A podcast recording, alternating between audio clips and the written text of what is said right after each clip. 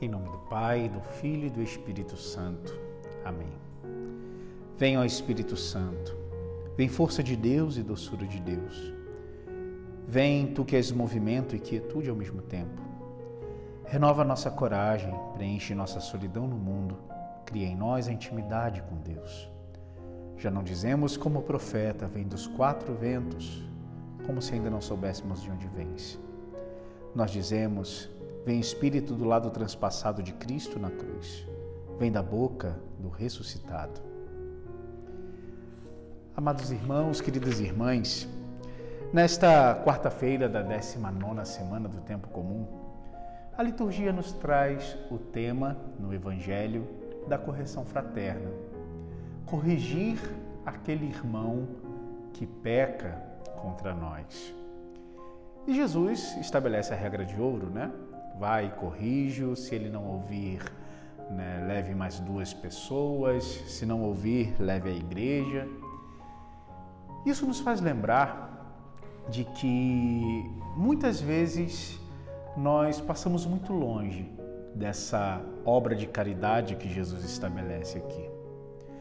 De fato, é muito mais fácil nós falarmos dos outros do que falarmos com os outros. O Senhor hoje nos chama a mudar essa postura. Mas como sabemos se devemos falar ou não, se devemos corrigir uma pessoa ou não, se devemos pedir ajuda para essa correção ou não? Conta a história que um jovem foi até Sócrates para lhe contar uma coisa. E Sócrates lhe questiona se ele passou aquela informação pelas três peneiras. E o jovem perguntou: Mas quais são essas três peneiras? A peneira da bondade, ou melhor, a peneira da verdade. Devemos sempre perguntar se aquilo que sabemos nós temos certeza que é verdadeiro. A peneira da bondade, saber se aquela informação fará o bem, se aquela informação nos ajuda a melhorar algo. E a peneira da necessidade. Se aquilo pode se resolver sozinho, se aquilo não tem grande importância, ou ao contrário, se é de fato necessário que aquela informação, que aquele fato sobre aquela pessoa seja levado ou para ela ou para quem possa ajudar. Meus queridos, nós não podemos ficar presos nos atos das pessoas. Todo mundo tem a chance de mudar.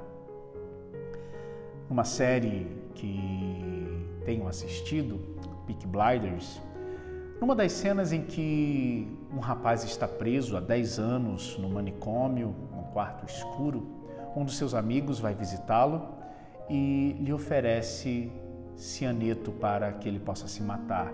E ele não diz, e ele não quer, ele não aceita. E o seu amigo lhe pergunta: por que que, mesmo sem a liberdade, mesmo sem contemplar o sol, mesmo com os braços atados pela camisa de força, ele não quer morrer? E ele diz para esse seu amigo: porque amanhã tudo pode ser diferente. E de fato, amanhã podemos ser nós que estamos no tribunal das línguas. Como gostaríamos de ser tratados? Trate o seu irmão com esta caridade. Corrija-o se necessário. E aquilo que vier a seus ouvidos, passe pelas três peneiras da verdade, da bondade e da necessidade.